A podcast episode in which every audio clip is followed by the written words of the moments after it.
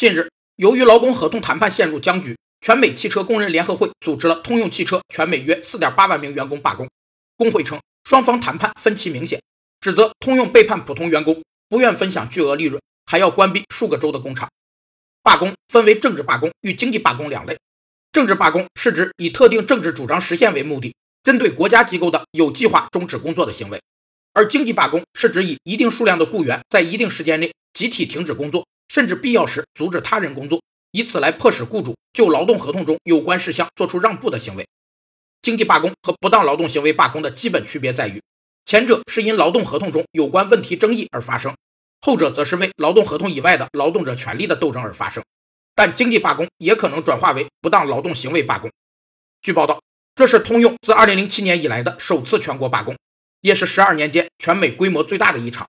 有分析家指出，通用有能力应对一到两周的小型罢工。